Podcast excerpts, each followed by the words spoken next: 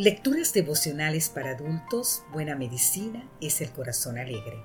Cortesía del Departamento de Comunicaciones de la Iglesia Dentista del Séptimo Día Gascue en la República Dominicana.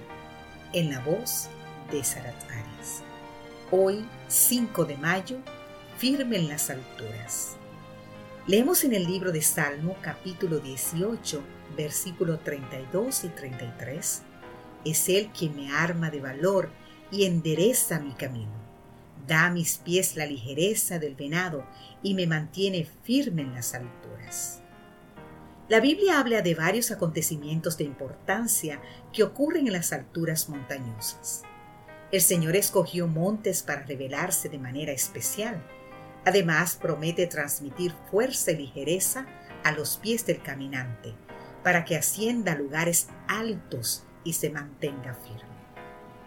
El monte Sinaí, por ejemplo, fue escogido por Dios para mostrar su presencia por medio de truenos, relámpagos, nubes, humo como de horno, voz de trueno. En aquel ambiente sagrado permaneció Moisés cuarenta días y cuarenta noches. Allí entregó Dios a Moisés las tablas de la ley escritas con su propio dedo. Y allí Aarón, Nadab y Abiú y setenta ancianos de Israel, junto con Moisés, vieron a Dios. En el monte Carmelo se manifestó Dios de forma espectacular, enviando fuego del cielo para consumir el holocausto, el altar, el polvo y hasta el agua de la zanja, mientras que las oraciones y ritos abominables de los profetas de Baal no produjeron efecto alguno. Allí también oró Elías, pidiendo la ansiada lluvia después de una larga sequía, y Dios le respondió. Podemos leerlo en Primera de Reyes 18. Jesús mostró su divinidad a Pedro, Santiago y Juan en el monte de la transfiguración.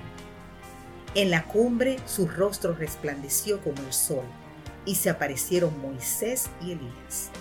Dios mismo habló y confirmó la identidad y la autoridad de Jesús.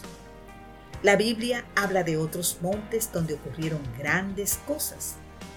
Ararat, Calvario, Sión, los Olivos, entre otros. Para alcanzar la cumbre es necesario esfuerzo. Cada paso es duro e incluso doloroso. Requiere una medida de preparación física y también un estado mental que el Señor imparte, una destreza comparable a la ligereza del venado. Ya en la cima podemos vivir una experiencia inefable.